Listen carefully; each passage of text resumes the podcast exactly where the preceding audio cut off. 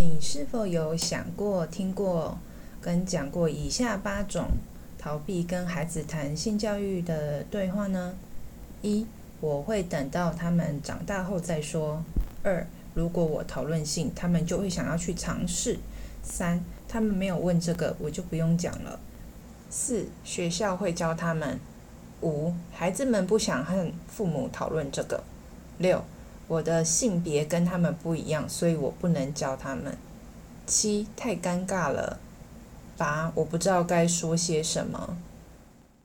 欢迎收听卡卡老师性教育，我是卡卡老师，这是一个性教育的频道，提供零到一百岁的正确性知识，提升女性的情欲跟性自主权。有情感的交流，才有好的性生活。懂性欲，更能享受性生活。今天来聊聊家长逃避跟孩子谈性的常见的八大借口。第一个呢是说，我会等到他们长大以后再讲。大家可能就是，例如说国高中以后，然后讲的可能都是关于避孕啊跟性行为有关的。在这边要思考一个问题，就是长大的定义是指多大呢？孩子在父母的眼中永远是孩子。我记得我自己一个还蛮经典的例子，就是我三十岁的时候，那时候交我第二个男朋友，然后我妈其实有知道我有交一个男朋友，她送我回家，然后在家门口的时候牵着我的手，然后被我妈看到，然后我回到家之后，我妈就非常的生气，说你干嘛跟他牵手？然后我心中就充满了疑惑跟惊讶，伴随着一种就是好像被一个传统妇女。那种就是嫌弃呀、就是唾弃的那种感觉，就觉得说，哎，这现在牵手也不行，是牵手会怀孕的那种，嗯，很惊讶的口气，然后还有一种质疑，说你是不是哦，给人家就是就是很随便让人家占了便宜的那种感觉。所以其实，在性教育的时候，跟年龄好像是没有关系，反而是你自己的性价值观跟态度会反映出来你。对于你孩子做任何行为，你永远都会觉得说这样就是太小了，不能做这件事，或这件事情让你觉得很不舒服，觉得这件事情是不应该的。所以其实家长应该要去了解说，哦，一个人的性啊、性生活，还有性价值观跟啊、性态度、性行为，是一辈子啊、一辈子都在进行的。好、从他出生到他长大，经历过不同的年龄的阶段，都是持续在进行的。一直持续在长大嘛，所以不同的年龄你可能也会有不同的身体的状况，而不只是纯粹只有在青春期的时候才要去教他们关于青春期的性教育。那他们如果越早能够去了解关于性健康的机会的话，其实，呃，他们也能够去保护自己。从教导他们这个生殖器的正确名称，然后建立统一的对话。哦例如说，哎，我可以碰触你的身体，或者什么样的一个呃对话，要常常去练习。那性教育的话，其实也不是只有性跟生殖哦，生孩子这部分，在性行为开始之前，其实就要一直要讨论哦正确啊及完整的知识的来源要从哪边去找，然后要如何去确认这个资讯是正确与否。那第二个呢，常见的是说，哎，他们的父母的疑虑是，如果我讨论了性之后，他们就会想要去尝试，所以他们就一直想要越晚教他们越好。其实很多父母都有承认说，他们觉得这个担忧是他们最大的担心。但是其实真正的研究发现，还有包含联合国教科文组织，还有一些呃一些欧美的先进的国家有从事性教育的，他们其实在很多的研究报告里面都显示说，其实孩子越早。哦，去做性教育的知识，然后而且是接受很专业跟完整的知识之外，还有一些支持系统。支持系统是包含家庭啊、学校各方面都有一些资讯是完整，然后他们遇到问题的时候可以提供给他们协助的时候，他们更有可能哦会去推迟延后他们的第一次的性行为。那如果说他们越有完整的咨询的时候，他们也知道说，在发生性行为的时候，应该要采用最正确的呃避孕措施，而不是什么体外射精啊，或是什么安计算安全期等等这种比较投机取巧的方式啦。而且也会考虑说，要发生性关系的人数，就是不会想要呃随意的跟不同的性伴侣就是从事性行为，因为他知道说这个性传染病等等之类是跟自己的健康有关系。跟年轻人交谈的时候，呃，应该要去带领他们去做一些决定的。呃，引导，例如说做他做 A 决定跟 B 决定之间有哪些呃优缺点，那他们去做出决定之后，可能会有哪些后果，他们必须去承担。那在这个过程当中，也必须要跟他带领他讨论的过程中，也要知道让他们知道说你是个值得信赖跟讨论的成年人，他们之后遇到任何问题的时候，你都可以支持他们。那在第三个最常问的是，最常讲的就是他们没有问这个，那我就不用特别提。他们有问再说。那其实在我之前的 YouTube 上面访问呃高中生，蛮多的孩子都有提到这一点，就是他们问了家长才会讲，不然平常是绝对不会说这些呃性跟性有关的一些主题。其实是比较被动的方式，因为毕竟台湾的家长都是比较。比较保守跟害羞的，可是如果你是等待孩子跟你发生，呃，就是就是有问题的时候才去跟你讨论的话，其实他他能够探讨的面向跟主题就会比较狭窄，所以应该是要常常去创造出，哎，呃，去讨论的一个友善的环境，他们觉得说，哎，可以很好，虽然他很好奇，但是他也可以很安全，然后不用担心说会被家长批评啊、惩罚或是嘲笑。或是像我妈那样，就是一种，呃，很就是带着那种很严肃的道德的眼光去啊、去看你，啊，然后他们就自在的去跟你讨论这件事情。他们要很快的去，呃，在这个青春期或是这段时间，能够学着去驾驭自己的世界。你必须思考一个问题，就是说，诶，如果你的孩子，哦，是小学生，或者常常要上课后的案情班，然后或者是他是在外面，呃，在外地念书的孩子，他们其实长时间没有在家里面，也没有时间跟你提出这些问题疑问。你其实最好的方式是建立一个呃对话的时间。那在这个对话时间的时候，我们是没有带有任何批评或是任何批判的感觉，然后他们可以很安全跟自在的跟你讨论一些事情，就是一个。呃，开放的时间。如果说你的孩子还小哦，不是还在对在外求学的孩子，是婴儿阶段，就是学龄前的，其实就是刚啊、呃，我就是都有提到说，呃，在孩子还小的时候，就是在洗澡的时间就要去跟他讲解一些正确的啊、呃、身体的器官的名称。那也知道说，诶，当有一边在洗澡的时候，一边跟他就是演练那个情景。如果其他人在跟你的孩子互动的时候，如果有人想要碰触他的身体，就要告诉他说，诶，我不喜欢，或者觉得，诶，这个是隐私的部位。那个我讲，我爸妈有教过我说，其实不能哦随便碰触，即使是我的爸妈哦，他们要帮我洗澡的时候，也也要经过我的允许才可以触碰。那家在家里面随时就是要有这种。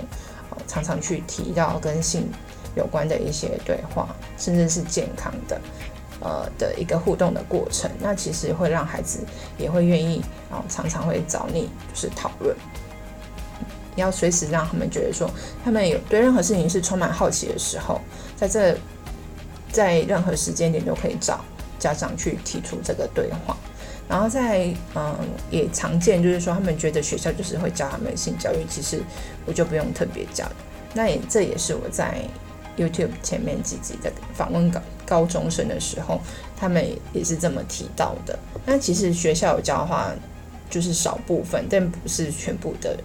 呃学校都会教的很完整。那就算有教的话，大部分还是停留在性行为啊、避孕等等之类的。其实这是很。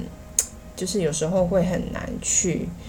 呃评断的一个原因，就是说，哎，其实我们不知道家长到呃学校到底教了什么，然后教的内容也是很参差不齐的，因为每个老师的性价值观是不同的，然后他们的获得的资讯来源也是不一样的，然后或者是家长也不一定会问，因为他们只在意成绩嘛，因为性教育并不是一个学科，所以他并不会成为他。必定会问孩子的一个主题，呃，求学阶段就是十八岁之前，我们在学校哦学了很多数学、英文、国文，然后也花了很多时间去补习，学习的时间很多。那我们学这些数学啊、英文啊、国文的内容，在我们成年之后用到的比例有多少呢？但是在求学的这个阶段里面，这个很密集的阶段里面，我们学的性教育是比例是非常非常非常非常少的。但是在我们的人生中，我们却需要最常碰到的，在我们进入社会之后，跟哦人际关系、婚姻、家庭，还有包含性、身体，然后同意等等的，还有跟性有关的所有的决定。却是使用上面是非常多的，但是我们在这方面的知识却是非常缺乏的，也导致我们常常会有一些遇到一些状况的时候，不知道该怎么办。那对我们自己的生活的品质跟安全也是，还有健康也是受到影响的。如果以现在实际人生的嗯比例来看的话，反而觉得好像性教育啊、亲密关系这部分的比例。实战中去实现。那如果说以前在求学时期的时候，这课程的比例上，如果能够提升，你在十八岁之前的性教育的比例，包含亲密关系，还有做一些性的决定的时候需要参考的资讯的话，你觉得在我们的呃学业里面，大概要占百分之多少的比例才会比较理想呢？也欢迎大家思考一下哦。好，那在学校教他们这个议题里面啊，其实我觉得真的，呃，家庭必须尽早去，就是建立这个沟通的管道，以便他们在遇到状况的时候，能够向你们提出问题，而不是一天到晚在 D 卡上面问说，哎，我吃了事后避孕药两颗，结果还是怀孕了，怎么办？或是哎，我现在才刚十八岁，我怀孕了。嗯，我到底要不要结婚，还是要堕胎等等，这种问题真的是每天都在地卡上面出现，真的是让人非常的忧心，而且觉得说，哎，这些性教育的部分怎么都没有教嘛？而且在已经二零二一年的这个时代，为什么还是这么多孩子需要透过网络平台去问这些应该要在十八岁之前就知道的事情？而且为什么不跟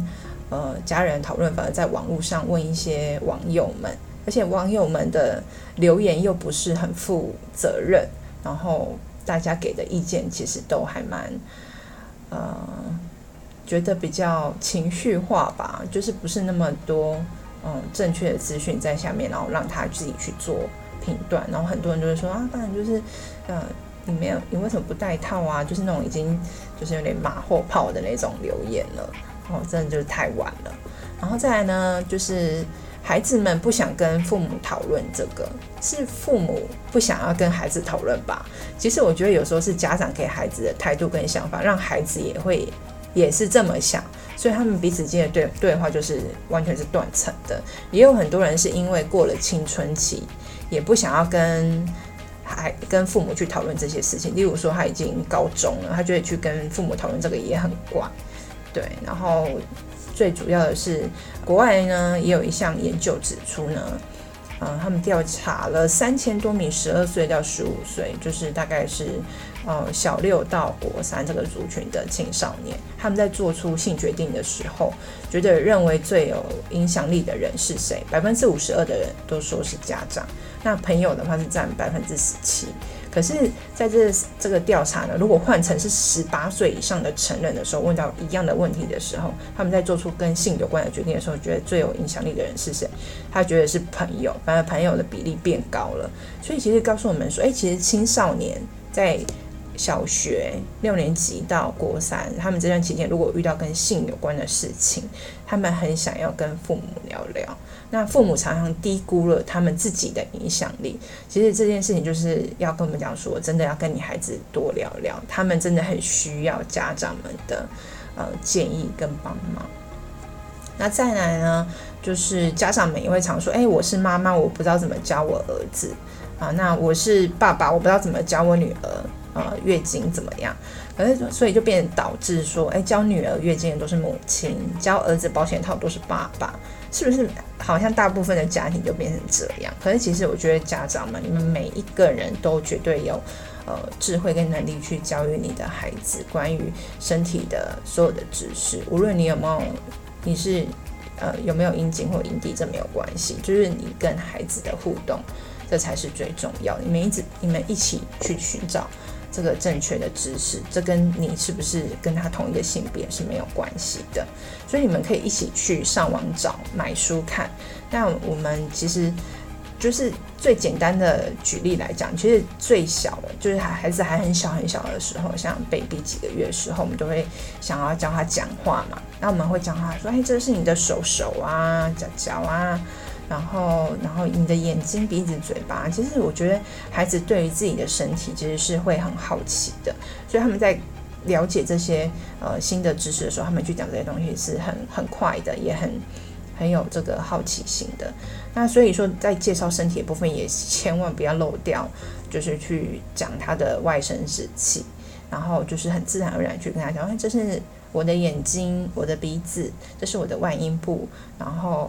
有阴茎啊、睾丸啊、阴唇啊等等的，然后这些是我的脚趾，从头到尾就是让孩子都去知道说正确的名称，而且真的真的拜托，千万不要再讲儿子的阴茎是小鸡鸡，不要再讲小鸡鸡，讲阴茎好吗？讲一百次阴茎、阴茎、阴茎。好，那你的孩子呢？无论任何性别，都要介绍不同性别的身体样貌。然后可以推荐去买那个绘本，这就是我的身体这本书很棒。我觉得在这个教导过程当中，也不要去讲一些跟性别歧视有关，或者是跟性别刻板印象的一些名词。那包含例如说，哎，妹妹穿裙子脚开开不好看，或是男生抓鸡鸡不好等等的，就是一直在否定他，就是呃做的某些行为，呃，例如说触摸自己的外甥。之气是不好看的，或者说，哎，女生穿裙子脚开开等等之类的，其实都是会让孩子觉得潜移默化，就是说，哎，女生跟男生的样子等等之类。其实我觉得主要是要去跟孩子聊说关于呃身体的教育，然后呃没有秘密跟禁忌。好，第七个呢就是太尴尬了。那其实我觉得是每一个人的问题，而不是只有家长而已。嗯，这件事情也是可以让每个人去思考，说为什么我们谈到性的时候会尴尬呢？可以问自己，说为什么会觉得尴尬呢？可以去多思考这件事情。那这边呢，我也觉得说，有时候会觉得尴尬是很正常的，其实不是自己的问题，而是说很多成年人他在整个成长的过程中，对于性跟爱不是那么的了解，所以他们没有接受过。呃，完整或全面性的性教育，所以其实他就是会觉得怪怪的、卡卡的这样子。我们要如何去教孩子我们从来没有学过的东西？我觉得这件事情是呃需要一些时间跟练习的。那很多时候我们在呃在教孩子的过程中，你也很自然而然会有一些反应，是你可能你自己的爸妈呃教给你的，或是从小训练。或是教育你的，那你就会很自然而然就触发你很快的那个反应。就像我刚刚提到的那个例子，就是我妈妈觉得我跟异性牵手这样是不对的行为。那这个可能也是在她的以前的家庭教育里面，嗯，可能外婆或外公教导给她的，觉得女生不应该随随便便跟一个男性哦牵手，跟男朋友牵手也不太适合在哦就是家长面前这样子。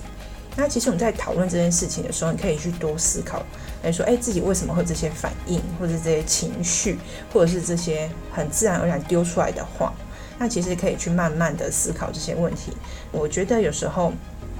在遇到性的问题，万一是孩子问你一些问题的时候，你可能会有一些反应的情绪，那我们这时候可以去把这些情绪先记录下来。例如说，想要逃避，我说你干嘛问这个啊，或是责备。然后生气或者禁止，其实这都是一个防卫机制，因为他已经呃到了一个领域是你没办法去回应的，然后是你从小到大一直都被压迫的那个区块。可是这时候没关系，就是你觉得说，哎，你没办法现在回应他，那你可以先冷静深呼吸一下，然后跟他说，嗯，我晚点再回答你，或者是然后重新去思考一下他这个问孩子问这个问题可能的原因是什么。然后这个时候也是要让自己去学习，说，哎，我要让自己能够进步一点点哦，跟孩子可以健康的去讨论性这件事情。我觉得我可以做些什么？好，你可以去找一些资料，或者说，哎，跟孩子说，哎，那我们一起找资料，就是一起来探讨，或者说我们去找一本书来看等等之类的。那其实，在这个过程当中，其实是会，呃，如果说还是会有一些。尴尬的那种感觉的话，其实我觉得啊，你可以找专业的课程，像是我的啊，可可卡卡老师的一些课程，或者是你觉得你自己在某些时候很容易有一些呃很剧烈的反应，啊，那可能就是你在童年的过的时候可能有一些创伤，你也可以找时间跟我咨询。那我觉得我们在这个时间啊，在这个过程里面，其实要花一点时间去跟自己对话，认识自己，然后去知道说，哎，自己怎么会有这些情绪的反应？那也可以去找一些正确的性知识的书来看，请不要停止学习，或是修复你的那些不舒服的感觉。如果我们一直持续的在接触这些跟啊性。然后是健康的主题，身体的主题，好，我们也知道说，哎，怎么去处理自己跟原生家庭的互动的关系，跟孩子的互动的关系，跟另外一半亲密的关系，那其实这也会让这个部分越来越好。如果你还是会觉得尴尬的话，其实这个尴尬是会容易传染的，也会传承到你的孩子身上，会一代传一代。最后一个呢，就是家长的常见的。呃，就是问题，比如说我其实也不知道到底该跟孩子怎么讲，或从哪里开始。好，大家可以回去第四集去收听一下，该跟呃该如何跟孩子谈性。好，那其实我觉得就是不知道怎么聊这件事情是很正常的，因为其实我们自己就是没有嗯、接受过正确的性教育嘛，而且性教育的东西又很广，又不是呃我随便。就我自己生命的经验，或者随便，呃，我跟朋友聊一聊的内容就可以教孩子的。觉得孩子也不是要你当，呃，百科全书或是字典，随翻即找就有答案这样子。家长也是可以不知道的，我们并不是完美的人，所以其实孩子他是只是想要跟家长沟通，哦，所以他只要说，哎，安，我可以跟孩家长讨论，跟爸爸妈妈讨论这个主题，他不会否定我，或是指责我。他只是想要有这个友善的讨论的空间，所以其实你就算没有具备完整的知识，你只要能够友善的跟他沟通，都是很棒的。我们可以跟他一起找答案，对，那你们也可以在哦卡卡老师这边找到一些正确的资讯跟课程。当你在对话的时候，也把自己变成像孩子一样，跟他的年龄一样去跟他做对话，不要老是像嗯成人家长一样一直在。哦，训斥着孩子，或是一直想要教导孩子，而是跟他孩子一样的年龄一样。嗯，对于这件事情很好奇啊，为什么我们人会有阴毛呢？哦，这个不然就说，嗯，真的诶，这个好有趣的问题，而且阴毛还卷卷的，为什么跟头发不一样？我们可以从很多的面向去跟孩子一起去找答案跟探讨，甚至丢出更多的问题。好，哎，例如说你在网络上找一个，哎，发觉到有些成人把那个阴毛除掉，那为什么要把阴毛除掉呢？然后，哦，你可以去多做一些不同的面向的探讨，我觉得这个就变得很有趣，这也是一个很好的一种方式。那其实我自己也有开一些家教班，让孩子跟家长一起上课，就是把孩子的疑问、疑问，他想问的问题，变成我们这个课程的内容。目前有针对小学、国中生都有这样的课程。